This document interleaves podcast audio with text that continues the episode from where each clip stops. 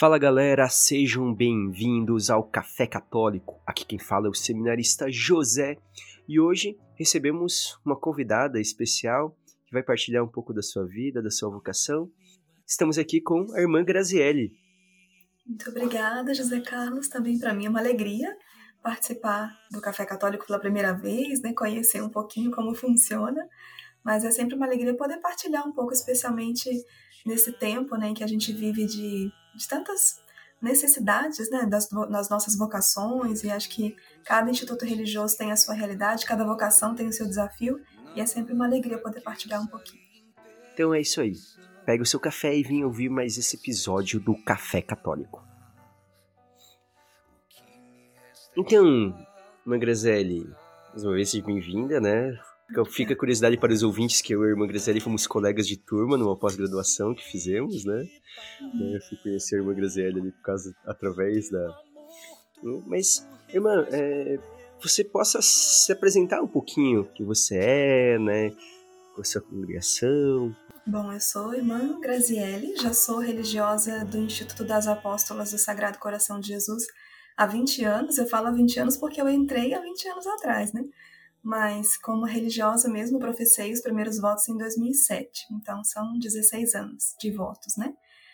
E eu sou religiosa hoje, sou muito feliz. Hoje eu atuo numa das nossas missões, que é educacional. Né? O nosso instituto é preponderantemente educacional, mas ele atua em vários ramos, né? Na saúde, na educação, promoção humana.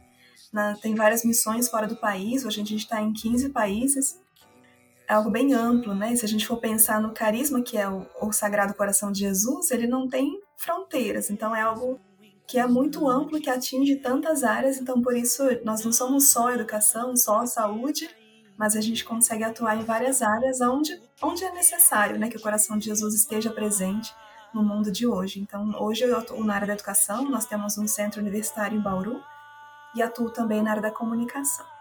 Legal, e, mas assim, voltando um pouquinho, assim, depois a gente vai a gente Sim. vai entrar de novo nessa questão dos seus trabalhos, do instituto. Mas assim, eu queria saber um pouquinho, antes de ser a irmã Graziele, quem era a Graziele, pessoalmente, né? Onde que você nasceu, cresceu? Como que foi assim um pouquinho, né? Da... Desde o Adão e Eva, não tô brincando. eu tenho, agora fica curiosidade, tem um, eu tenho tem um seminarista que foi esse, um colega meu, né? Se tiver colegas do seminário envolvidos, vão saber quem que é. Que ele tem a, a árvore genealógica dele, tá, tá, tá, e tá lá Adão e Eva. Adão no início. Nossa, Adão e Eva, no início da árvore, a árvore genealógica dele lá, Adão e Eva, depois veio os outros parentes. É, não deixa de ser, né? Não deixa Mas de ser. É, é, é, verdade. Mas eu, então, eu sou nascida no interior do Rio de Janeiro. A gente chama sul, né? No Rio a gente não fala muito interior, a gente fala sul. Então, eu nasci do sul do Rio de Janeiro, numa cidade que chama Volta Redonda e a cidade do aço, né, pela presença da siderúrgica. E ali, quando eu nasci, então numa família tem os meus pais e uma irmã mais velha, né? Já falando um pouquinho da minha vocação e da onde surgiu, né? Nunca pensei em ser irmã até por volta dos 19 anos, porque eu não conhecia muitas religiosas, na minha cidade não tinham tantas, e as que eram também moravam muito longe da minha casa, então para mim era algo que não era pensado, assim, né? Eu seguia como uma jovem normal, então. Depois que fui, claro, cresci na igreja católica, apesar dos meus pais não serem tão católicos inicialmente, eles sempre cuidaram da nossa formação religiosa, né? Então, fiz a primeira catequia com nove anos de idade, bem novinha. Depois fui fazer o crisma quando já era irmã, porque na minha cidade eram muito espaçados os períodos de crisma e eu não tinha naquele período em que eu participava de igreja, ainda não tinha tido um, um grupo formado para crisma, então fui fazer crisma quando eu já era irmã, estava no convento, na verdade. E aí, é, nossas vidas. Mas aí, quando eu conheci as irmãs, eu tinha então por volta dos 19 anos. Eu já estava na, na faculdade, né? eu estava no segundo ano de engenharia mecânica quando eu as conheci. E ali nesse período foi quando eu tive um encantamento pelo estilo de vida delas, né? Eu sempre falo que a vocação religiosa ela nunca é uma certeza absoluta. Olha, Deus me chama para isso, ele me deu um sinal, desceu do céu e veio falar no meu ouvido, né? Mas geralmente a gente vai percebendo esse encantamento. Então eu já participava de grupos de jovens desde os 15 anos, sempre fazia algum serviço na paróquia, também envolvido com música que eu gostava. E aí quando eu conheci as irmãs, foi meio que uma chavinha assim para conhecer que poderia fazer algo mais pela humanidade, né? Então eu, eu entrei muito nesse sentido do serviço mesmo, para entender como é que eu poderia servir mais com a minha vida. Não era algo, claro, determinado, certo, mas eu entrei para ver como era, né? Tanto que a minha mãe, quando eu tinha lá meus 19 anos, falei para ela que eu ia, ela falou: "Você vai voltar daqui a um mês", porque eu nunca tinha saído de casa, né? Nunca tinha morado fora. Daí do nada vai para foi pro instituto, né? Ah, sim, e fui morar em Marília, 14, 15 horas da minha cidade. Então foi um baque assim um pouco grande para eles no começo. Até que eles foram me visitar, viram que eu estava bem, e aí foi mais ou menos assim, né? Mas é só um detalhe que interessante, né, da, da história vocacional que eu acho interessante contar. Eu, quando tinha mais ou menos 15 anos, eu assisti um documentário, acho que foi no Fantástico, né, na televisão, sobre Nossa Senhora de Guadalupe. E eu me lembro que naquele dia eu fiz uma experiência muito próxima com Nossa Senhora. Eu não, não tinha tanta proximidade assim com a igreja ainda, mas eu via na imagem daquela mulher, né, de Nossa Senhora de Guadalupe, alguém muito parecido com a minha mãe. Então eu quis manter aquela imagem nos meus olhos, né? Eu me lembro até que tem aquela experiência, né, que a gente fica olhando fixamente para uma imagem, depois olha para o céu e tenta que aquela sombra não suma, né? Então essa experiência, quando eu olhei para a imagem de Nossa Senhora, eu fiz. Eu queria, como de, de alguma forma, guardar aquela imagem para mim, que, porque me chamou a atenção pela semelhança com a minha mãe. E quando as irmãs foram na minha cidade fazer um encontro vocacional, que foi quando eu as conheci, elas falaram que tinham uma missão no México, né? elas trabalhavam no Santuário de Nossa Senhora de Guadalupe. E aquilo para mim, eu me lembrei dessa experiência que eu tinha feito há quatro, cinco anos atrás. Então, ali eu senti uma confirmação. Falei, olha, talvez tenha algo que não seja. Tem algo mais aqui, né? Algo sobrenatural que eu não estou conseguindo entender. E ali foi um pontapé para eu perguntar para a irmã, e aí, se eu quiser fazer uma experiência, como é que eu faço, né? E aí eu fiz alguns meses de acompanhamento, acho que uns cinco meses de acompanhamento externo. E aí no próximo ano, eu fiz, sei lá, a partir de outubro, mais ou menos até dezembro, janeiro, e em fevereiro eu já entrei para fazer essa experiência. Então foi bem assim, conheci, já, já tranquei a faculdade, já fiz um enxoval e já fui. foi aquela. Foi meio que aí. Comparando assim, meio que uma paixão arrebatadora ali, né? É. Talvez se não fosse assim, não, não faria, né? Se eu ficasse esperando muito, será que é isso? Será que não é? Mas foi uma experiência muito bonita. Assim, eu acho que Deus ele dá uma coragem que a gente não sabe de onde vem, né? Então, tinha uma guitarra, porque eu fazia aula de guitarra, tinha o meu celular e vendi tudo. Falei, eu não vou usar isso lá mesmo, então vou vender. E aí cortei o cabelo bem curtinho. Eu lembro que eu tinha o cabelo grande na época. Falei, eu sou muito chato com meu cabelo. Se eu for com esse cabelo, eu vou ficar só cuidando do cabelo o dia inteiro, não vai dar certo. Então eu cortei homenzinho mesmo, né? E hoje eu me lembro dessas coisas e falo, meu Deus, eu era muito, muito corajosa. E a gente, é uma coragem que a gente não sabe de onde vem. Mas hoje eu falo com as jovens que procuram a gente, né, para perguntar, ai meu Deus, o que, que eu faço? Tem que ter essa coragem de dar o primeiro passo, porque Deus não é assim, né? Você entrou e nunca mais você pode sair. Você vai fazendo experiência, mas eu acho que quando você tem essa coragem de dar um passo para algo mais concreto, né? Eu quero viver junto, né? Comer o sal junto e ver se como é que é essa vida. Acho que aí você entende um pouco mais. Né? É muito interessante, assim, ouvindo um pouco dessa seu relato, como Deus chama cada um de um jeito, né? Então, falou, né? Você não pensava, né? Criança, mas hum. talvez não pensasse até um pouco como você disse, não tinha tanto contato também. Isso que eu falou, você falou é uma coisa que eu falo, assim, tanto jovens de maneira geral, né? Eu falo assim, dá uma chance pelo menos para ir conhecer, assim, sabe? Talvez você vai chegar lá e você vai ter certeza que não é ali. Que você Sim. vai ter certeza que, sei lá, você foi chamado para matrimônio. E tá tranquilo. Mas vai conhecer, porque não vai perder nada. Mas nesse contato, às vezes, desperta algo. Né? E, uhum. e temos essa e, temos um, dado em comum ali que foi o fato de fazer engenharia mecânica. Dessa aqui eu fui até o final. Eu, fiz, fiz graduação, fiz até mestrado, depois entrei, mas você foi um pouquinho antes. É muito interessante isso, né, que você falou, né, de, desse encantamento. E como é quando a gente sente o chamado mesmo, daí não, não consegue mais ficar sem responder. Né? Então, uhum. para quem vem de fora, parece que é do nada, né? Mas é, é. eu não sei se foi o que tu sentiu, assim, mas imagina que para você, para você era enquanto pros teus pais eram do nada, talvez pros amigos eram do nada, para você era tipo, tô perdendo tempo, tem que ir logo. É, eu, eu quero ver como é, né? Eu tinha essa curiosidade, era até uma curiosidade mesmo. Eu acho que eu só vou conseguir entender se isso é de Deus ou não se eu estiver junto com elas, né? Essa era, essa era a ideia que eu tinha.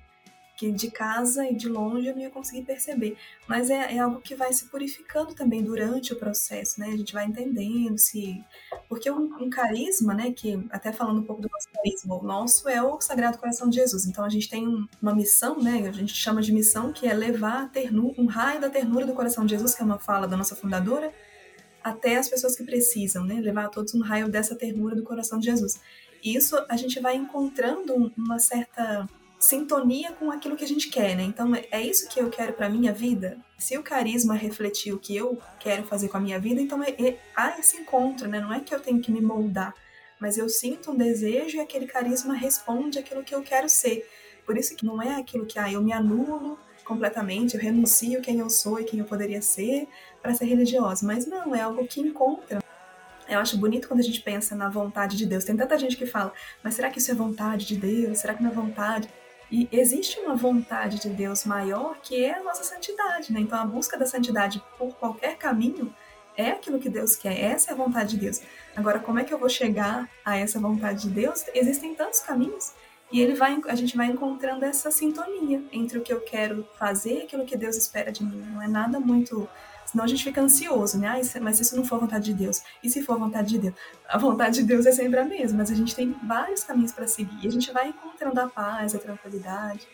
Uma coisa que no meu caminho eu senti foi essa questão dos carismas. No primeiro ano que eu fui morar em Marília, aqui no interior de São Paulo, existia ali uma comunidade de clarissas. Elas são uhum. um mosteiro, né? E eu sentia o desejo elas também. Eu estava nesse processo de conhecer, né? Ainda não conhecia tão bem as apóstolas, também não conhecia tão bem as clarisas. E eu pedi para fazer uma experiência com elas.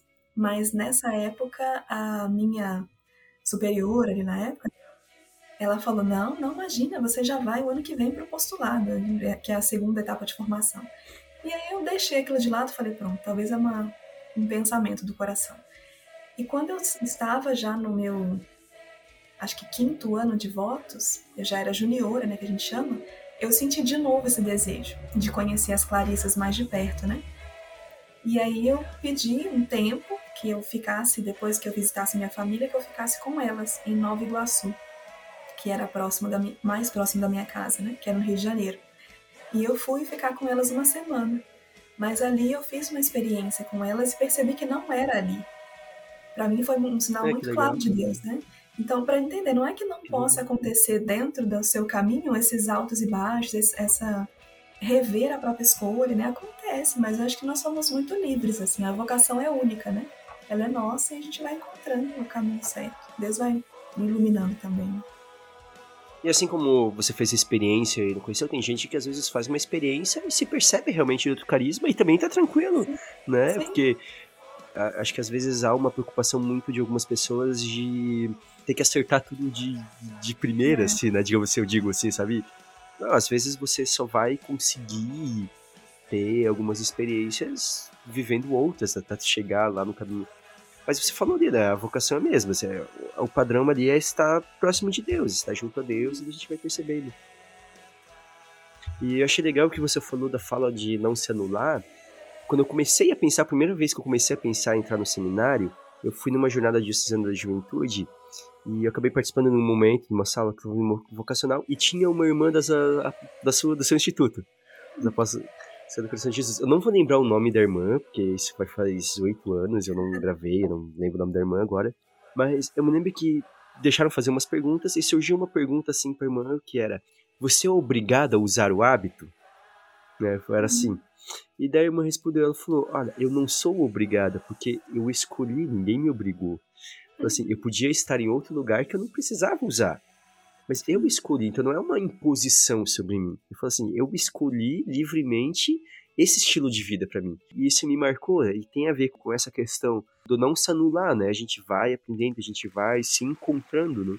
E daí quando se encontra essa série de coisas que você tem que largar para escolher uma vida, né, como a que você escolheu, não surge mais como um peso, né? Surge como uma graça.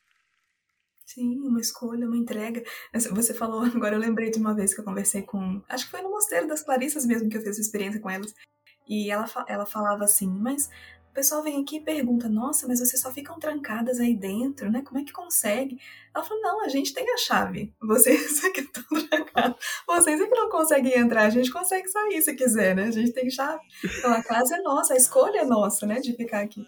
Mas é, e é isso mesmo. A gente, vai, a gente vai se encontrando dentro de um carisma desde a primeira vez. Então, essa questão do hábito é uma coisa que para mim chamou muita atenção. As irmãs que eu conhecia na minha cidade, que eram bem poucas, não usavam hábito.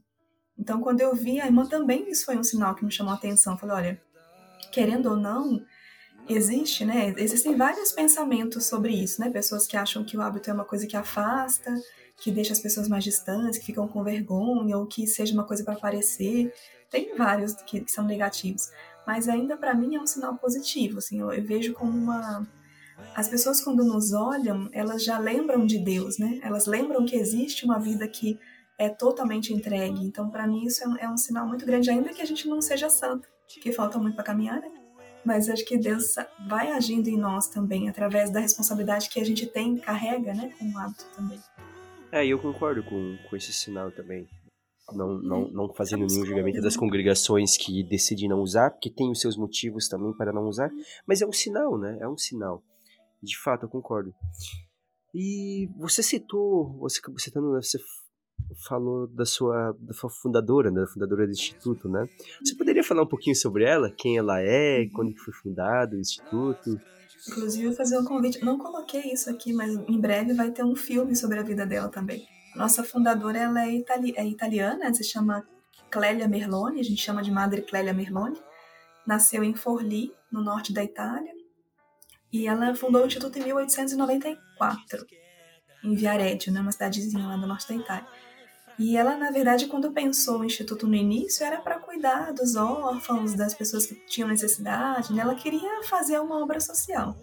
E depois essa obra foi crescendo, né? Mas a vida dela foi, para nós, ela é muito iluminadora. Assim, ela tinha tudo, tinha uma herança que depois que os pais faleceram tinha uma herança muito gordinha, investiu tudo naquilo que ela tinha de obras, né? Depois que ela foi encontrando pessoas que queriam ir junto com ela, é sempre assim, né? O exemplo arrasta. Então ela quis fazer algo bom e as, pessoas, as jovens iam junto, e aí ela percebeu que deveria se fazer. Ela depois ficou uma época, né, que ela tinha esse orfanato, ela ficou muito doente. E ela sentia esse desejo no coração de fundar uma, um instituto de mulheres, né, para esse serviço. E ela fez uma novena uma vez que ela estava muito doente, com tuberculose, que ela falou que se eu ficar curada, eu vou fundar esse instituto, né? Essa obra do coração de Jesus que eu sinto no coração. E ela ficou curada no terceiro dia da novena, que ela fez com as órfãos, né, dessa obra.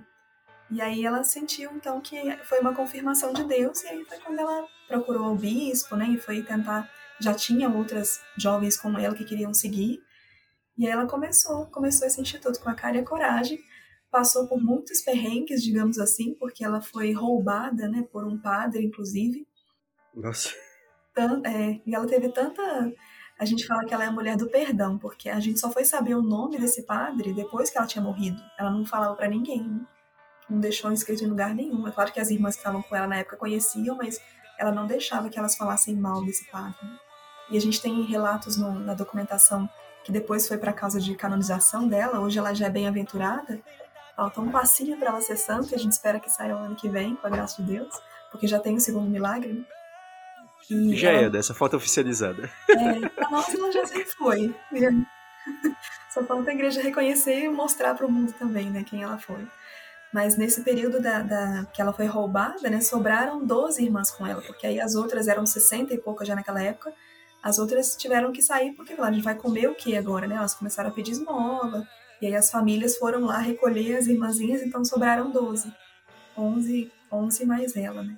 E aí ela fala dos doze apóstolos, né?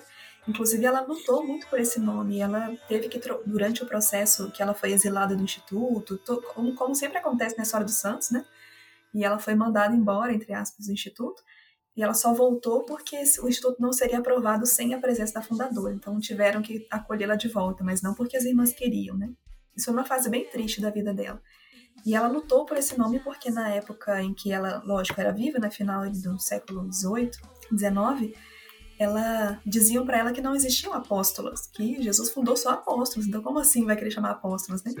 E aí fizeram trocar de nome, e virou missionárias zeladoras. Aí depois que voltou a ser apóstola de novo. Mas ela escreveu uma carta uma vez para um bispo, uma carta muito bonita, em que ela fala, mas chamem-nos pequenas, chamem-nos mínimas, mas chamem-nos apóstolas, né? Porque ela queria que a gente fosse o mais próximo possível de Jesus. Ela entendia que os apóstolos eram aqueles que aprendiam juntinho com ele, né? Saber que o coração de Jesus é a fonte da nossa missão, é a fonte do nosso carisma e é aquele de quem a gente tem que estar muito perto, né? Para ela, então, ela fundou essa obra ali há muitos anos atrás e agora a gente, graças a Deus, consegue expandir, né? É claro que existe sempre um movimento, tanto na Europa quanto no Brasil, de diminuição de vocações. Então a gente também passa por um momento assim, mas eu acho que quando a gente olha para outras congregações, a gente está aqui até bem, sabe? a gente conversa com outras e fala, olha, Acho que a gente tem que, lógico, sempre rezar pelas vocações, mas graças a Deus nós temos as jovens que estão conosco hoje ainda, para manter né, esse carisma vivo. Que bom, que bom. É, eu acho que todos passam assim por um. A igreja de maneira geral passa por um momento Sim. vocacional difícil, né? O domingo anterior ao que a gente está gravando agora, né? Quando o programa editado de ter passado o tempo, teve na minha diocese festas vocações. E eu conversava com uma amiga minha que é consagrada numa comunidade de vida e ela falou assim pra mim, ela falou, ah, é, eu sinto que agora se fala mais de vocação e antigamente não falava tanto. Eu falei, é, eu acho que um pouco não se falava porque não, houve por muito tempo não precisava. É, simplesmente existia e apareciam candidatos e candidatas, né? A gente não precisava ter pastoral vocacional, não precisava estar tá falando existia esse conceito, né? Mas assim, é, então é essa mudança assim de um entendimento. Mas fico feliz de saber que vocês estão conseguindo ter vocações assim para tá renovando, né? Tá renovando esse o instituto de vocês e poder dar continuidade a essa bela missão iniciada pela, pela Madre Cléria Bem-aventurada. E aí, como eu dei, dei spoiler, né? A gente fez. Esse ano foi lançado um filme sobre a vida dela, né? que se chama Sem Corações, porque ela tem em várias cartas que, ela, que nós temos que ela escrevia para as irmãs, ela no finalzinho ela colocava abençoo-vos com 100 corações. Sem com C, sem então, numeral, tá, gente? Né? Sem, sem, é, com 100, não 100 sem, com, com 100 corações. corações. E aí o nome do filme é 100 Corações, né? E aí ela, nesse, nesse filme, então, conta bastante a história, né, do, dos fatos da vida dela, que ela também é chamada Mulher do Perdão, né? Ela, ela exerceu o perdão não só com as pessoas de fora, como com as próprias irmãs também do Instituto, por tudo que fizeram com ela, né? Então é uma história muito bonita. E lançou, já na, foi lançada na Itália 10 de março, e está agora previsto para lançar no Brasil em novembro, né, mais ou menos. E aí depois vão, também vão passar nas TVs católicas, né, e aí a gente vai ajudar a divulgar. Mas é uma versão dublada, né, que foi, foi gravada a versão italiana, e agora a versão dublada já foi feita no Brasil, a gente vai divulgar depois um pouquinho para ficar mais conhecida que também. Legal, que legal. Tem alguma previsão de ir para os cinemas, alguma coisa também, ou não? Vai ser direto? Cinemas a gente ainda não tá contra... não contratou, a gente contratou as principais TVs católicas, porque o cinema ele tem toda uma legislação de colocar e pagar os sim, direitos sim. e como o filme é internacional, isso fica muito mais caro, né? Já é diferente de televisão, mas Mas assim, né, mas de qualquer maneira quando vier para as TVs católicas também, né, vamos vamos divulgar aí para que pessoas possam buscar assistir esse filme. Deve ser dar um, dar um toquezinho que a gente ajuda a divulgar quando estiver for lançada de fato. Pode deixar.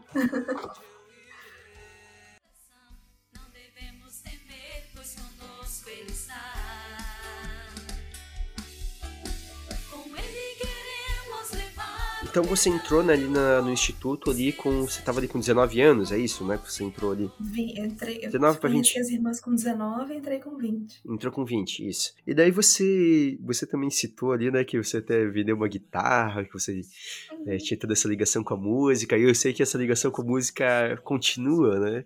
Uhum. É, e, e, e como que. Qual que é a importância da música assim nesse nesse processo todo? Como que entra a música para você assim nessa nessa uhum. vida que talvez teve um papel, imagino que deva ter tido um papel também nesse nesse processo aí vocacional e na sua vida até hoje, né? Como... Eu, na verdade, eu comecei a aprender a me interessar por música quando eu tinha por volta dos 15 anos, né? Eu achei um violão velho do meu pai em cima da, do guarda-roupa. E aí eu falei, ah, tá ali parado, quem sabe? quem sabe eu não posso aprender. E aí eu tive essa curiosidade, quando eu tinha uns 15 anos, e aí ele desceu o violão, eu lembro, era tudo empoeirado, e ele fingia que tocava e eu achava que meu pai tocava um monte, não tocava nada. Fazia uns barulhos lá e eu acreditava que ele tava tocando. E aí eu tinha um, cunhado, um namorado da minha irmã na época que tocava. Então ele ia em casa nos finais de semana namorar minha irmã. E aí eu falei pra ele, será que você não podia me ensinar a tocar violão? Então, esse foi meu cunhado, que eu brinco que ele foi o meu professor de violão, né? Eu aprendi quando eu tava em casa. E aí, desde os 15, 16, que era a época ali mais ou menos do ensino médio, eu comecei a desenvolver o gosto pela música, né? Então, para mim foi um... Como eu sempre fui muito tímida, apesar de hoje trabalhar com comunicação, eu sou ainda tímida, né? Você sabe disso, que você ficou comigo uns dias lá e você viu. Sim. Eu, eu, eu, te entendo, eu, te, eu te entendo porque eu, eu, sigo a mesma coisa também, porque quando eu falei para as é. pessoas que estavam fazendo um podcast, algumas pessoas falam assim, você fazendo podcast? É, desse jeito, né, sem falar nada. E, e, é porque né, a gente sabe a hora de falar, né, e a hora de ficar quieto também. E, mas, e para mim, assim, como eu sempre fui muito tímida, eu acho que a música me ajudou a me desenvolver como pessoa primeiro, né, antes, antes até de, de, da vocação. Porque eu precisava dar a cara a tapa, então eu comecei a tocar nas missas, ainda que eu não tocava direito, eu lembro que quando eu comecei a tocar, eu tocava sempre com um outro rapaz, e ele não tocava com cifra. Ele só me falava assim, ó, o tom é X. E aí eu tinha que olhar pra mão dele. Eu olhava pra mão dele e ia junto, né? Mas e foi, e foi. E assim eu fui aprendendo campo harmônico, né? Eu fui entendendo que se tinha dó, e eu fui mais ou menos entendendo a música ali. Mas para mim foi na fogueira ali, né? Na fogueira e aí eu aprendi assim muito com as pessoas que estavam comigo. Isso foi meu primeiro aprendizado. Depois eu comecei, quando eu já estava um pouquinho mais avançada, eu dava aula de violão na paróquia também, então me ajudava também, eu tinha que estudar para poder dar aula, né? E eu participava de, participei de concurso de música na minha escola, então eu tinha que ensaiar, e tinha que tocar num palco, para mim era muito, meu Deus, tocar sozinha, né? E eu lembro de um festival que eu participei que era de música autoral, então, e eu fazia música quando era adolescente, né? Aquelas músicas românticas de adolescente. E eu fazia, escrevia e compunha e, eu, e tinha que tocar a música minha. Então, para mim, era, foi algo assim que me jogou para me tirar mesmo da timidez. Né? Então, a música me ajudou muito nesse processo.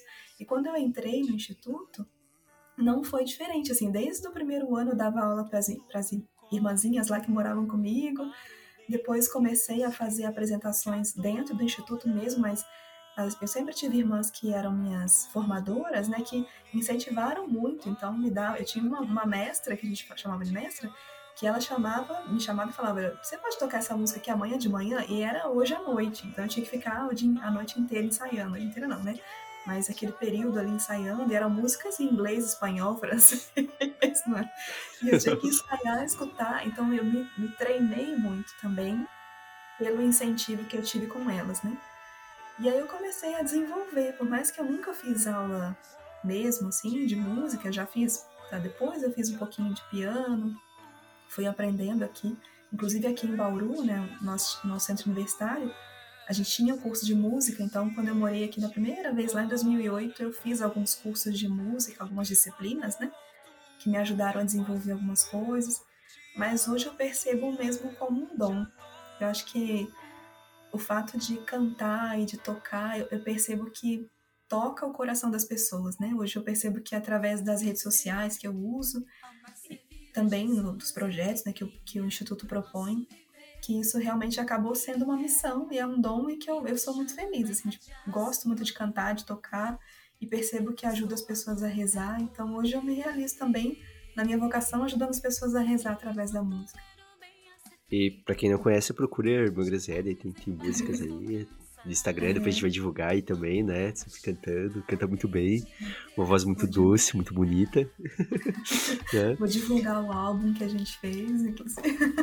Mas eu vou deixar para as dicas do final. É isso, nas dicas é. do final a gente entra um pouco nisso. Isso que é bom, a música, a música tem essa capacidade, né, desse desenvolvimento que você falou, né? E é curioso como você falou também, a gente se identifica um pouco desse lado de pessoas, você falou dessa timidez, né, e acaba entrando com comunicação, é, eu vejo isso como um, um, sinal de Deus, né, porque Sim. só por Deus dá pra, pra escolher. Mas assim, e daí eu te pergunto assim, essa questão de, de Deus, porque não conhece, né, daí que, é, como eu falando no início, né, mas a irmã Grazielli trabalha com faz um band, trabalha ali no Instagram, né, também, né, divulgando, também é apresentadora do programa Conectados pela Fé, né, uhum. na TV Aparecida. E como que foi isso, essa questão da comunicação? Quando que começou isso? Surgiu, na verdade, na pandemia. Eu nunca me imaginei trabalhando com comunicação na vida, porque pela timidez mesmo, né, sei lá, eu imaginava que eu não sabia falar direito. e eu comecei a testar o TikTok, na verdade. Eu já tinha Instagram, Facebook, inclusive eu passei, assim, né, o Facebook, ele tem, acho que para quem trabalha com rede social sabe que o Facebook tem uma limitação de 5 mil amigos, né? Mas é claro que depois a gente vai entendendo cada plataforma. Mas eu cheguei ali no limite, eu tinha duas contas no Facebook, e aí eu pensei, olha, calma que eu não vou dar conta de tudo. E aí foi na época da pandemia que eu comecei a conhecer e me aproximar um pouco mais do TikTok, porque estava também no começo, no Brasil, assim, no começo, né? A gente ouvia falar, mas... É, foi bem na pandemia que explodiu o TikTok no, no, no Brasil, pelo menos. E ali eu comecei a conhecer um pouco a plataforma, consumir a plataforma, né, como a gente fala, entender como é que funcionava. E eu me, me, me, apaixonei pela quantidade, pela riqueza do formato do TikTok. Eu acho que as pessoas que usam o TikTok sabem se a gente comparar, a gente tem que falar baixo isso, né? Comparar o TikTok com o Instagram, em riquezas de, de, de ferramentas, o TikTok dá muito na frente, né? Então a gente percebe que eles têm muita equipe, uma equipe com certeza muito criativa funcionando, eles têm muitas plataformas de. de plataformas não, mas muita, muita capacidade de criar é, tendências, filtros e, e quando você olha, né, só os filtros que você olha já são milhões de filtros e a gente tem milhões de ideias. Então eu comecei a exercitar o TikTok e a pensar, por que não, né? E comecei né, no TikTok então em 2000 final de 2020, que era já já tinha a pandemia começado há um tempo, né? E comecei com música, que era o que eu sabia fazer. Então, os meus primeiros vídeos foi cantando, tocando. E percebi que tinha, que as pessoas gostavam. Depois eu fui testar com ensinando a rezar alguns tipos de oração. E aí eu percebi que as pessoas gostavam.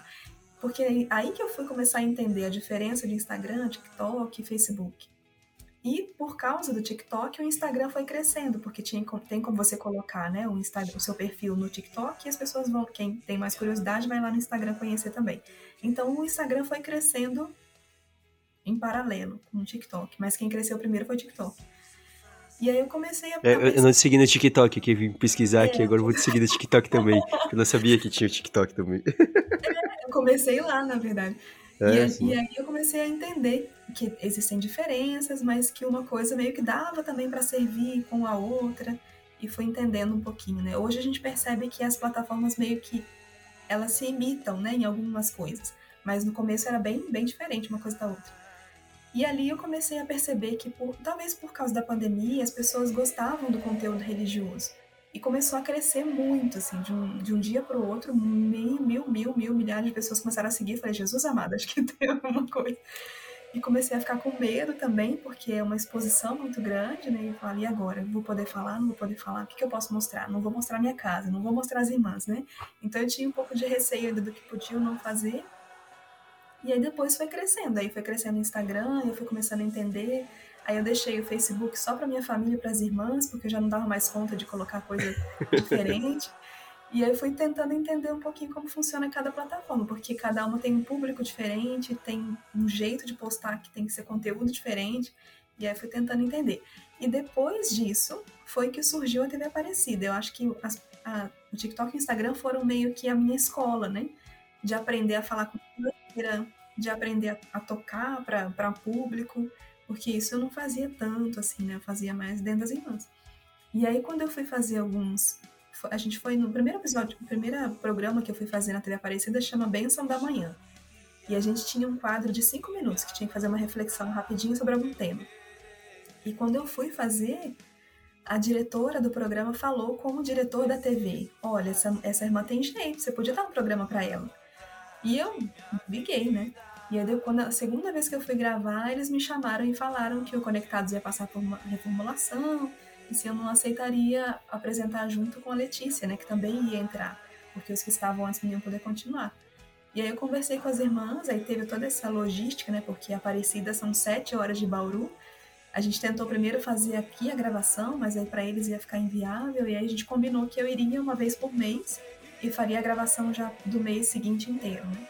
Então é, é, mais ou menos o que eu faço hoje. Eu vou uma vez por mês e gravo. A não ser o mês de outubro, que é um mês especial, acabo tendo que ir mais de uma vez, mas geralmente eu vou uma vez por mês. Porque eu tenho a minha missão aqui também no Me Sagrado, né? Então tinha que combinar as duas coisas. Não posso abandonar uma coisa com a outra. Mas foi No assim. caso, o programa é semanal, né? Daí você grava os quatro programas. É de todo uma sábado, uma e meia, e ele reprisa no domingo às duas e meia. A gente vai deixar tudo. também as informações aqui também no final, no- no- na descrição do programa, também tudo. A gente, a gente tá falando um pouquinho mais.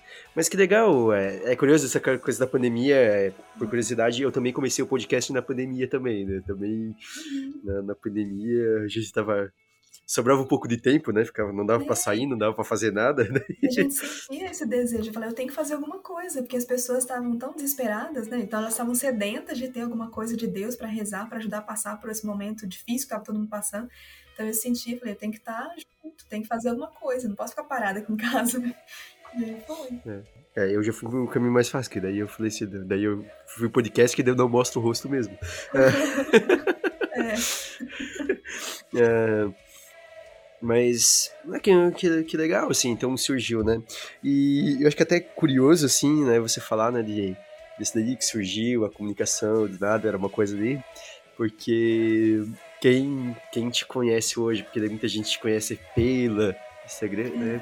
E eu já te, quando eu te conheci, né, a gente fazendo aula ali, né, não, não te conhecia antes, né, te conheci na, na- no curso, a gente fez um curso de ação em orientação espiritual, e daí fui procurar, daí, daí eu me lembro que conversando com você lá no, no último módulo, a minha surpresa, que eu acho que podemos surpreender aqui alguns ouvintes, que dentro da congregação você tem um trabalho que não tem nada a ver com, com, com essa parte de comunicação, espiritualidade. Eu achava que você era, tipo, uma. Tipo, trabalhava com a parte. Era, sei lá, parte espiritual da comunidade, coisa, coisa assim. Que era uma era, tipo, evangelizadora, cantora, uma coisa assim, mas não tem nada a ver, né?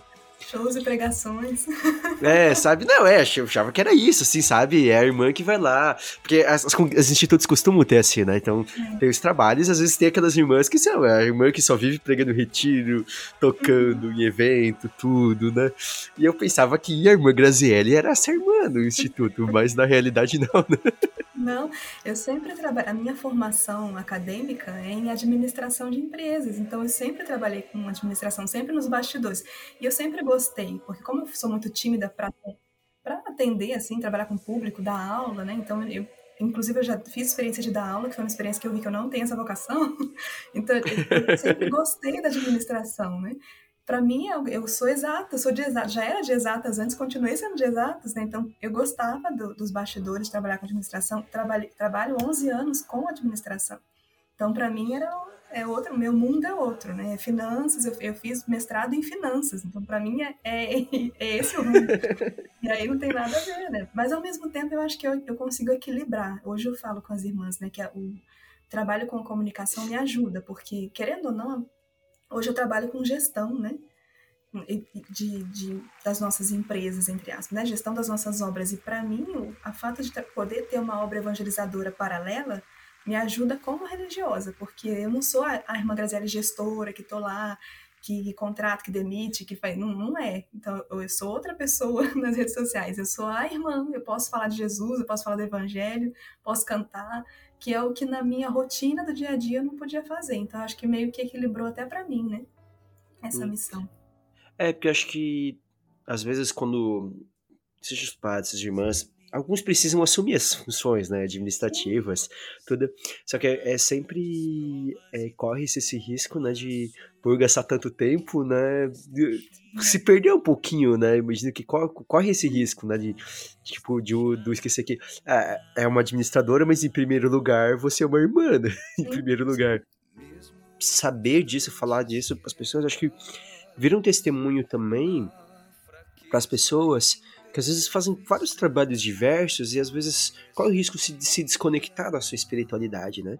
Então para mostrar para as pessoas como isso é bom e, e, isso ajuda, né? Principalmente se você tem um trabalho assim que às vezes é muito muito duro, você cuidar desse lado espiritual e também acredito que, que vai ajudar, porque você falou gestão, gestão no fim tem muito de comunicação também, né? Então você saber é um outro tipo de comunicação, mas tem muito de comunicação também, né?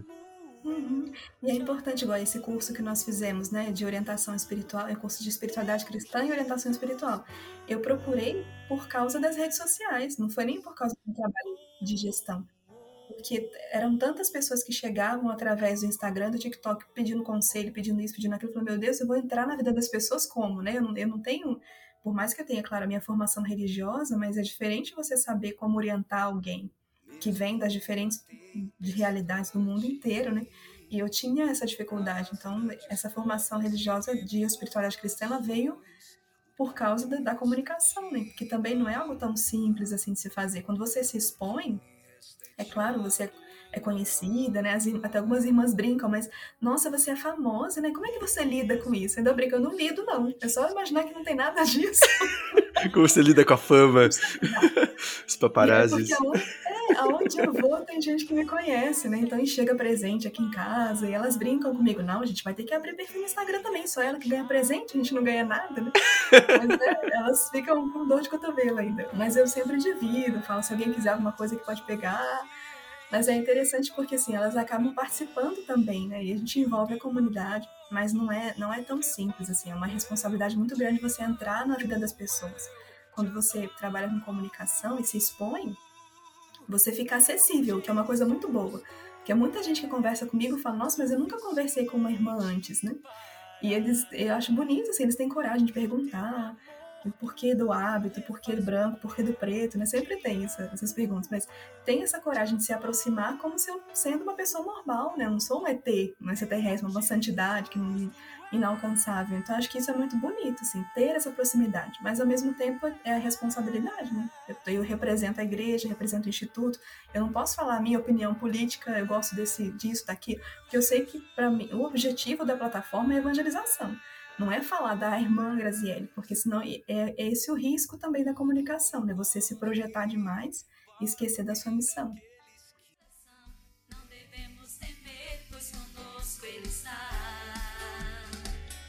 Você né, partilhou assim um pouquinho então, então um pouco desses desafios que teve, né? Então, tô entrando na vida da pessoa, muitas pessoas vão ouvir, né, que você tá dando de um conselho, alguma coisa, e vão assumir aquilo para aquela vida delas, então é, a gente tem que, ter, tem que ter muito cuidado, né, pra, pra falar, né, porque, porque senão as pessoas vão falar, né, ah, não, mas a irmã Graziele falou para fazer tal coisa.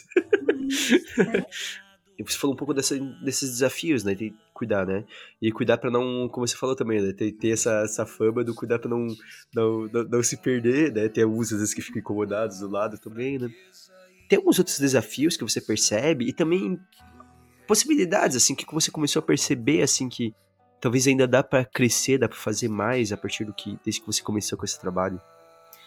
É, eu acredito que assim, a gente tem que sempre estudar a plataforma, porque tanto o TikTok quanto o Instagram, mas hoje eu posso dizer que eu invisto mais no Instagram.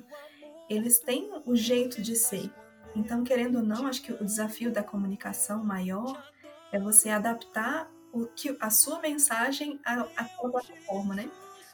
Hoje, por exemplo, eu coloco uma foto e ela tem muito menos alcance do que um vídeo. Então, se eu quero que uma mensagem chegue a mais pessoas, eu preciso fazer um vídeo. Então, isso é você entender a linguagem do algoritmo, como é que ele funciona, a linguagem da plataforma. Não adianta eu querer, não, não vou fazer story nenhum, só vou colocar foto, não vou crescer. Mas eu, é sempre nunca perder de vista o seu objetivo. Eu quero que essa mensagem chegue a mais pessoas porque eu sei que faz bem. Eu sei que eu quero que elas rezem, aprendam a rezar, quero que elas se aproximem. Não é eu crescer por mim, né? Não é eu crescer Isso. por mim porque eu quero crescer. Porque eu acredito naquela mensagem, né? E quero que chegue a mais pessoas. Mas eu acho que é o desafio de você tentar entender como funciona, porque ela muda muito rápido, né? Eu brincava que uma plataforma tenta imitar a outra. Então acho que o Instagram tentou imitar um pouco o TikTok porque ela investiu muito nos vídeos, que era o forte do TikTok. Hoje o TikTok tem story, que nunca teve, agora tá tendo, porque o Instagram tem story. Então eles meio que tentam perceber assim como é que vão, né? Mas eu percebo que o, hoje o Instagram não perdeu a sua essência, que é o acompanhar o instante da vida da pessoa. Então, querendo ou não, o Instagram é uma plataforma de pessoal. Por isso que eu acredito muito, até para os institutos religiosos, né? Investir em pessoas que representem o instituto, às vezes vale mais do que uma plataforma institucional, porque quem vai querer conversar com uma instituição? É, é muito pessoal, então acho que dá, dá para a gente tentar formar pessoas que possam levar esse instituto para as redes sociais, né? Ao invés de ficar muito investindo. Existe, claro, tem toda a questão institucional e precisa ser levada, mas que não seja desvinculado do pessoal, porque senão a pessoa, eu acho que o instituto tem muita dificuldade, né? Ainda as, as pessoas jurídicas têm muita dificuldade, porque o Instagram nasceu como algo muito pessoal. E é uma rede social, mas que ao mesmo tempo é diferente do Facebook, por exemplo, que é formar comunidade. E o TikTok é mais entretenimento. O Instagram é você acompanhar. Você quer o dia a dia da pessoa, você quer saber mais sobre ela. Você... Então é, é muito pessoal. E aí vai de cada um saber também medir o que pode ou não colocar, né? Aí tem a questão da, da, da sua responsabilidade também com o público, tudo isso. Mas são, são muitos desafios, mas a recompensa é muito grande. Hoje, então, você falava da, da, de como crescer, né? As pessoas hoje em dia têm essa preocupação. Ai, como é que eu faço para crescer no Instagram, no TikTok? Existem o, o, algoritmo ele vai favorecer quando você publica constantemente. Então, no mínimo, três, de três a cinco postagens, se puder mais, tudo bem. Os stories também, quanto mais. Tem gente que fala de 12 stories por dia, eu acho muito, mas o que eu consegui de story também é interessante. Mas existe uma, uma frequência de publicações, né? Eu fiz um estágio no Vatican News, há algum tempo atrás, e elas tinham a programação de cinco postagens por dia a moça que trabalhava com o Instagram, né, ela cuidava das redes sociais, na verdade, eles tinham uma meta que eles tinham que cumprir, entre aspas, mas é uma coisa que eles mesmos se propuseram de cinco postagens por dia. Então é, é algo que, assim, precisa realmente se empenhar. Não tem nenhum milagre. Eu acho que se você faz isso, né, de fazer uma postagem com constância, entender, ter muito forte o seu objetivo, então eu quero atender esse público, então, é jovem, é sobre moda, é sobre religião, é sobre música, você ter o seu nicho, né? Então, você ter bem definido isso. Essa questão da autenticidade, então, você ser você mesmo, né? Mostrar os seus erros, mostrar o que você faz. Não é nada. As pessoas gostam de ter, como eu falei, nessa pessoalidade. E aí, para mim, acho que é, é uma. É algo que realmente quem quiser tem que estar disposto, porque vai tempo. E responder direct vai tempo, e pensar na postagem vai tempo. E é, um, é uma missão, é um trabalho, né? Não é passar tempo, não.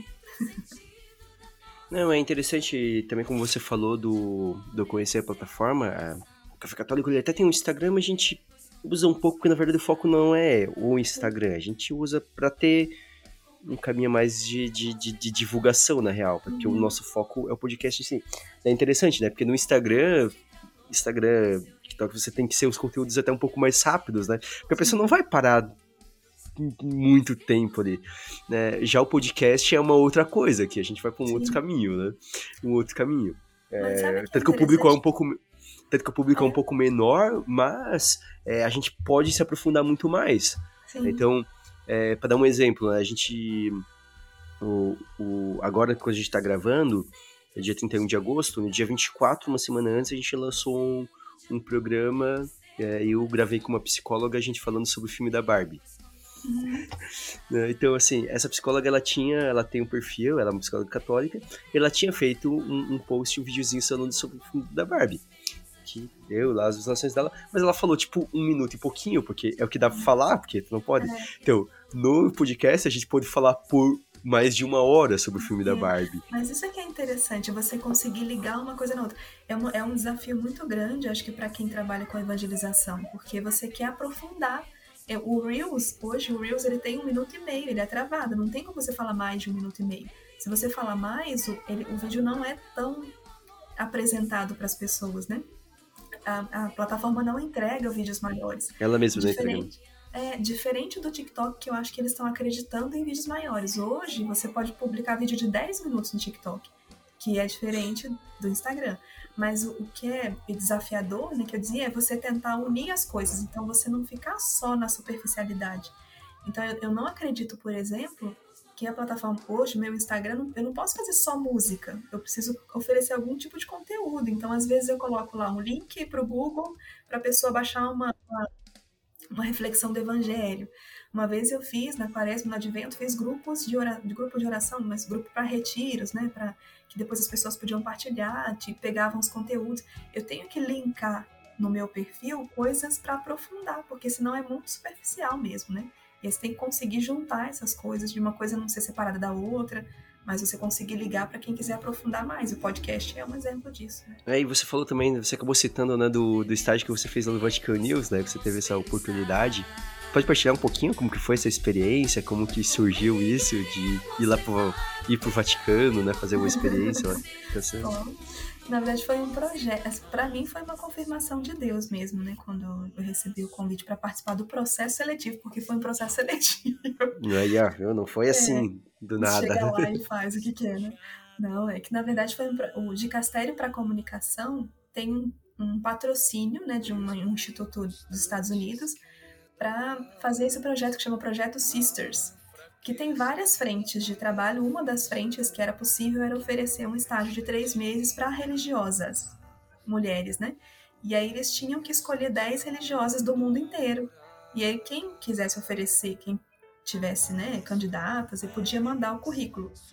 Então a minha madre, a minha madre geral me ligou, eu estava inclusive em Curitiba fazendo alguma coisa com as irmãs lá, na TV Evangelizar. Daí ela me ligou, tava no, tá, no Uber ainda. E ela falou: Você pode falar? Eu falei: Posso. E aí foi que ela falou: Olha, existe esse projeto, eu vou mandar para você o link, dá uma olhada se você quer participar. Porque está com trabalho na TV, né, de repente, para você interessa. E aí, para mim, foi uma confirmação muito grande, porque no começo as irmãs não entendiam bem esse trabalho, né? Elas achavam que era muita exposição. Então eu já eu tive alguns pedidos para, olha, não é melhor você parar de fazer isso, né? Então não foi tão simples assim no começo que todo mundo aceitou, né? Então, quando eu tive esse convite, para mim foi uma confirmação. Olha, realmente, acho que Deus está querendo dizer que por aqui existe uma missão também, né? Não é só exposição, não é só a Graziele, né? Mas tem uma missão que ele quer fazer. E aí eu participei do processo, teve entrevista, né? Mandei currículo, tive que mandar carta de motivação, igual o processo seletivo de.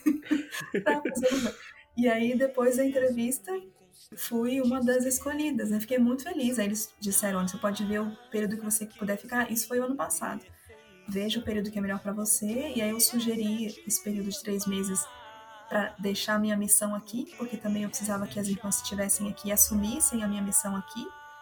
E aí a gente acordou que o primeiro semestre seria melhor. Então eu fiquei lá fevereiro, mar... não, março, abril e maio, os três meses que eu fiz de estágio. E ali eu falo que eu ganhei uma família, porque eles são muito próximos. Eu estou no grupo de WhatsApp deles até hoje. que legal. E eles me colocaram no último dia, quando eu estava saindo, né? Eu tive propostas, inclusive, de ficar lá, mas só que aí as irmãs acharam que não seria o momento, né? Que eu tinha outras coisas também vista, e aí não, não pude ficar também. Tinha minha missão aqui, não podia abandonar tudo simplesmente, né? Mas foi uma, uma graça, assim. Acho que eu fiquei com eles o tempo inteiro. A gente trabalhava das oito e meia, às vezes até seis, seis e meia. E sem horário de almoço, a gente comia qualquer coisa ali, continuava trabalhando. Mas para mim foi estar perto do Papa. Eu não falo que eu encontrei poucas vezes com o Papa Francisco, mas nunca estive tão perto dele, né? A gente tinha acesso à agenda diária, todos os discursos que ele ia fazer, então tudo eu acompanhava acompanhei a viagem dele para a Hungria, então todas as transmissões eu estava junto, lia os discursos antes, né, fazia matéria, porque lá é assim, você tem que fazer tudo. Você lê, a, você lê o discurso, escreve a matéria, grava a matéria porque vai para a rádio, então é, tem que fazer. Para mim foi uma escola, assim. que legal, que legal. É como se disse, uma confirmação, né? E até você, o fato é, de você receber esse convite, mais que daí, né, você percebeu, né, realmente não tem como largar o projeto, mas o fato de receber esse convite né, mostra que o, que o trabalho que você faz é um trabalho bem feito, é um trabalho que vem dando frutos. É, muito, muito feliz. Então, então, irmã, e assim, as pessoas que te ouvindo aqui, né, talvez te acompanhem e falam assim, talvez, principalmente as meninas, olhem, talvez olhem e falem assim, olha, né, como você, assim, se encantou lá pelas, pelas irmãs, né, com, com esse hábito, e você tá com uma, tem alguma menina pensando, assim, olhando e pensando nisso, se elas quiserem conhecer, quiserem fazer uma experiência com o instituto de vocês, como que faz? Olha, a gente vai deixar na descrição aqui todos os contatos que eu tenho, né? Então, acho que o primeiro passo é mandar uma mensagem e dizer: estou em dúvida. acho que. Eu, eu, esse estou em dúvida é engraçado porque quando eu falo, só cortando isso, da pastoral, eu falo, quando alguém fala assim pra mim: ah, eu pergunto, ah, você pensou a pessoa? Ah, não sei. Eu falo, ah, com não sei a gente trabalha. É. com, com, a dúvida, com a dúvida a gente já trabalha, né? É verdade, porque certeza absoluta a gente não tem. Então, essa, essa, como a gente falava, essa coragem de dar o primeiro passo, que seja uma mensagem, e aí conversa, tira as dúvidas. Eu acho que é, é, muito importante ter esse contato, né? Não é nada de outro mundo você entrar em contato com uma irmã e perguntar como é a vida dela, o que vocês fazem, o que vocês comem, onde vivem, né? E a gente vai tirando as dúvidas e, e mostrando. E tem, essa semana passada nós fizemos um encontro vocacional aqui em casa, então vieram 22 jovens, né? E puderam ah, perguntar, ficar junto, conversar. A gente fez momentos de oração com elas, até para entender uma, como é. Porque o, discernimento vocacional ele acontece na oração, não é a irmã que vai chegar lá e falar: Nossa, você tem vocação, você pode entrar. Não, você não tem vocação. Mas é Deus que vai falando no coração, né? Então, a importância da oração. Acho que é no, no caminho de discernimento, a gente sempre tem um acompanhamento. Então, o primeiro contato pode ser feito com qualquer irmã. E depois, se a pessoa fala, não, eu quero mesmo entender o que é. E aí a gente começa um acompanhamento externo ainda não é nada, assim, a gente está se aproximando, né? Então, ah, mas você quer participar de um encontro? Onde você mora? Então a gente vai descobrir onde a jovem mora, onde tem uma comunidade mais perto que ela possa ir visitar, e a gente vai se aproximando, dando os passos, né? Mas é tudo muito tranquilo, assim, acho que tendo a coragem de dar esse primeiro passo, a gente depois vai encaminhando. Mas tem várias irmãs que fazem um acompanhamento, que ajudam ela a rezar, e aí se não for para a vida religiosa, pelo menos ela aprendeu a rezar e, e é ouvir essa voz de Deus, né? Que já é uma riqueza grande. É, às, às vezes vira tipo Santa, é, Santa Zélia, São Luís Martins, Martana, né? Não, entraram, mas daí suas filhas foram tudo. Às vezes, né?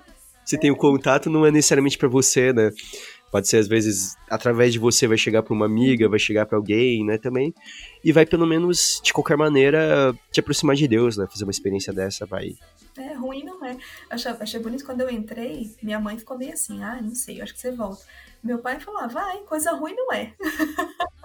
Exatamente. É, coisa então, ruim não é. Aprender coisa boa sempre é bom. E pra gente encerrar as dicas culturais, vamos encerrar aqui com uma, uma pequena curiosidade, porque é aquela questão, né? Conhece as apóstolas que a gente acompanha e quem conhece algum outro apóstolo vê, ora, ora tão de branco, ora tão de preto. e, e, eu sei que te perguntam isso, eu sei que te perguntam isso, mas por que quando preto, branco? Por que preto, por que branco? Por que branco? Na verdade, o nosso hábito original, pensado pela fundadora, é preto. Porque na Itália também era o hábito longo, preto, lá é frio, mais frio do que aqui, né? Então foi pensado inicialmente o preto. Quando as irmãs começaram a ir para outros países, teve a necessidade de mudar de cor, porque aqui ninguém aguentava ficar de preto o dia inteiro, né?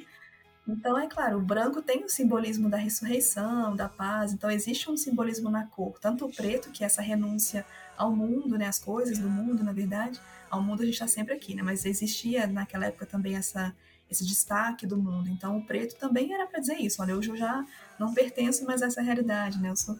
Então tem um significado também para o branco, mas é algo que a gente dá. A gente, nós ganhamos os dois hábitos quando a gente faz a primeira profissão. A gente professa com o preto. Nós no Brasil, né, temos o branco também. Existe o bege nas missões, por exemplo, no Haiti, em Moçambique, porque lá é muito difícil a questão do lavar a roupa e manter branca. Então existe também a opção do bege. Mas não tem diferença, assim, a gente pode usar os dois. É claro que como o preto é o original, quando é Natal, Páscoa, profissão, a gente sempre usa o preto. E o branco fica mais pro dia a dia. Mas não tem diferença, a gente pode usar os dois. Esses momentos especiais vai de, vai de é. preto. Uhum. Mas é uma, uma curiosidade, assim. Eu, eu, eu, curiosamente, as primeiras vezes que eu tive contato com as apóstolas, às vezes elas iam em alguns encontros diocesano. Daí nos encontros elas sentavam de preto, né? De certo? Acho que porque era encontro diocesano, né? Daí iam já de, de, preto. Daí quando eu comecei a acompanhar umas assim que encontravam em outro lugar, uma coisa em rede social, eles estavam de branco. É, eu falei, tá, peraí. é preto, é branco, que coisa é essa? É curiosidade. Mas tá bom, então vamos agora para as nossas dicas culturais. Irmã Grazielli, o que você tem aí para dar de dica para os nossos ouvintes? Pode dar mais de uma se quiser também. Eu fiz uma listinha de dicas, você pensar. Ó, oh, fiz uma série de dicas aí, olha só. Então, vamos lá, gente. Pega eu acho que talvez alguns já até conheçam algumas das que eu coloquei, mas eu falei, ah, vou colocar assim mesmo, né? Vai que. A primeira, eu coloquei uma série, duas de música e uma de livro. Olha, fez um é, combo aí. Vai lá, vai De série eu coloquei, eu acho que talvez quem assista, quem escute aqui o Café Católico já deva conhecer, que é o The Chosen, que é uma ah, série, sim, um sim. aplicativo, né? E eles lançaram agora a terceira, há pouco tempo, a terceira temporada, já tá quase. O que eu acho de curioso nessa série, que ela nem é católica, né, evangélica, mas é claro, eles fazem muitas pesquisas para poder gravar cada episódio. E a gente percebe que são pessoas muito sérias que fazem esse estudo, né? Então é, é, muito inspirador, eu acho que fica muito atual a mensagem e é sempre bom. Então eu assisti já a primeira, a segunda, ainda não terminei a terceira. Mas eu sei que eles, acho que eles já estão no Brasil ou estarão, não sei, nesse período, porque em, em alguns cinemas vai ser lançado também, parece. Então eu não aprofundei. Sim, sim, vai ser. Vai ter o primeiro e o segundo episódio, eu não lembro a é. data. Acho que quando sair o programa, acho que já vai ter saído já, passado. Sim, Mas sim. ia ter essa exibição. E é bem, bem bonito, assim. São, são episódios da vida de Jesus, né? Que ajudam muito a rezar. E como eu gosto muito da experiência de oração inaciana, que é o imaginar a cena, entrar dentro das cenas, eu gosto dos filmes bíblicos que ajudam a ter essa imaginação. Não, isso, isso, isso, isso, é interessante, porque realmente eu agora usando, né, principalmente depois do curso uhum. usando mais esse método naciano, daí a gente tem uma referência, né? É, eu vou é. pensar em cenas, eu penso no personagem da série, né? É, começando a rezar, é bom ter uma referência. Próxima dica? A segunda de música, são duas, na verdade. O ano passado, ano passado, nós, do Instituto das, o Instituto das Apóstolas, fez um retiro de composição musical. Nesse Olha. retiro surgiram músicas, né, autorais, claro, das irmãzinhas. E aí a gente gravou, foi bem, bem interessante a experiência. A gente fez uma experiência de retiro em que nós, nós, as irmãs e os músicos, fizeram essa experiência de comunidade mesmo, né? A gente ficava ali, rezava de manhã e à tarde partilhava as composições que a gente tinha feito em grupo, né? E no final do retiro a gente ficou um espaço de tempo para gravar, isso foi uma semana. E a gente gravou então esse álbum que se chama Na Batida do Coração, do Instituto das Apóstolos, Sagrado Coração de Jesus, que eu vou deixar como dica para quem quiser. Então é o álbum das Irmãs Apóstolos, é o nosso primeiro álbum, que está lá no Olha Spotify e nas outras redes também. E a segunda dica Aproveitando o mês vocacional, né, que a gente já terminou, quando vai passar também esse episódio já passou um pouquinho, mas mês de agosto como mês vocacional. Mas estamos no ano vocacional, né? Estamos no ano vocacional. A gente fez uma música em colaboração com sete congregações femininas. A música se chama Vem Me Fascinar. E eu participei também junto com a irmã Ana Paula, a irmã Zélia, várias irmãs que cantam, né? E aí a gente gravou um clipe, inclusive, então tá lá, tudo lá direitinho, tanto nas plataformas quanto no YouTube o clipe para quem quiser assistir, ficou bem linda essa música. É da irmã Ana Paula, mas a gente regravou, né? Cada irmã gravando um pedacinho e ficou muito bonita. É, para inspirar também quem está aí pensando na sua vocação. E por último, a dica de livro. Eu penso, tentei pensar num livro que me inspira e que me ajuda muito a rezar e a viver a minha experiência com Deus, né? E o livro se chama Deus e Nossa Felicidade. Ele é um livro um pouco polêmico, porque esse padre, que era padre, hoje já não é mais, ele foi um pouco criticado quando fez esse livro, né? Porque ele aponta um pouco a divergência que às vezes existe entre a igreja e o cristianismo. Mas é, nos faz pensar muito na imagem de Deus que nós temos, né? Que muitas vezes a gente constrói um Deus só com normas e regras. E Deus primeiro procura a nossa felicidade, né? Quando a gente falava da vocação, da vontade de Deus, a vontade de Deus é também que nós sejamos felizes, não é diferente. E muitas vezes a igreja caminhou por um, um, uma, uma diferenciação entre a felicidade do homem, como se Deus quisesse só o castigo, né, só a dor e a penitência. Existe isso, mas existe muito mais o Deus que quer a nossa felicidade. Então, esse livro, para mim, inspira muito a rezar e a perceber a imagem de Deus que eu tenho feito nesse caminho. Né? É do José Maria Castilho. Então, muito obrigado pelas dicas. Minha curiosidade, porque eu, eu, dou dicas também, né? Mas aí, como eu gravo todos os programas, pra mim às vezes fica um pouco difícil arranjar dicas. É. Pensar e tentar falar uma coisa que eu ainda não, não falei ainda, que não, não dei de dica ainda. Bom, em setembro, é. Eu vou dar duas dicas, que uma é, é, é religiosa e a outra não. O que é religiosa, eu encontrei no Spotify um podcast, que é um seminarista que ele está fazendo aqui, chamado Catecismo em um Ano. E que ele está fazendo esse projeto e que ele, desde o início do, do dia primeiro desse ano, ele está lançando em áudio os trechos do, do catecismo, com uma pequena explicação, fazer uma síntese. Então, às vezes é uma chance de você escutar ali, dar uns 10 minutinhos por dia. Se você tirar 10 minutos por dia, você consegue aí estudar o catecismo aí, ouvir o catecismo, né, durante um ano, assim, achei bem legal o projeto. E é, outra dica que eu vou dar, daí é livro barra filme, e eu vou dar dica porque a gente já decidiu que a gente vai, que daí não é religioso, mas a gente decidiu que a gente vai gravar aqui no, no, no Café Católico, porque nós vamos falar aqui, mais pro final do ano, vamos falar sobre Duna. Né? Duna é um livro de ficção clássico, escrito pelo Frank Herbert. A parte 1 do filme saiu em 2021, se eu não me engano, é 2021. Agora, 2 de novembro vai sair Duna parte 2. E depois nós vamos gravar aqui podcast também gravando, falando sobre Duna. É, então, para quem não conhece, né, quiser conferir tanto o livro quanto o filme, ele é bem interessante porque levanta questionamentos éticos, é, filosóficos bem interessantes, dá um papo bem legal. E como a gente gosta dessas coisas aqui no Café Católico, a gente fala de tudo, então é assim. Então, irmã, muito obrigado. E fala um pouquinho também para quem não te conhece ainda e quiser, quiser te seguir, acompanhar um pouquinho do seu trabalho, como que faz? Bom, meu trabalho com comunicação, a gente já falou do programa na TV Aparecida, né, que é todo sábado uma e meia, e reprisa no domingo às duas e meia da tarde. O programa se chama Conectados pela Fé e é voltado mais para a juventude.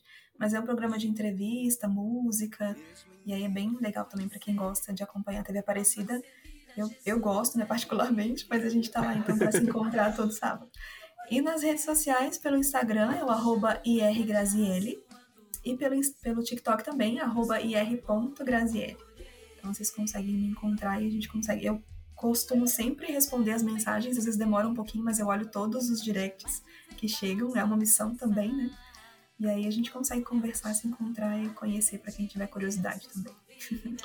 Então é isso, gente. Cheguem lá, as, as redes sociais também vão estar marcadas aqui na descrição do programa também, porque você sabe no católico lá pelo Instagram a gente também vai marcar para quem quiser acompanhar, então, é, lembrando, né, divulgue o Café Católico, estamos em todas as plataformas, Spotify, Deezer, Amazon Music, que vocês quiserem, tem o Café Católico para ouvir. Divulgue nos programas, se quiserem seguir o Instagram para entrar em contato com a gente, café, arroba café.católico, né, mande, entre em contato com a gente também, a gente, eu respondo também vocês, ou eu ou minha irmã, porque tem minha irmã que grava. Na verdade, minha irmã tá bem em licença maternidade do podcast, porque ela teve um bebê há, poucos meses. Mas o projeto era meu e da minha irmã. É, e mande críticas, sugestões de temas, dúvidas que acharam, entre em contato com a gente. Rezem por mim também, pela minha missão. Por último pedido, né? Acho que é importante porque a gente precisa de força, a gente se une na oração e a gente se sustenta mutuamente também. Muito obrigada pelo convite mais uma vez, viu? Então é isso, galera. Um grande abraço a todos e até o próximo Café Católico.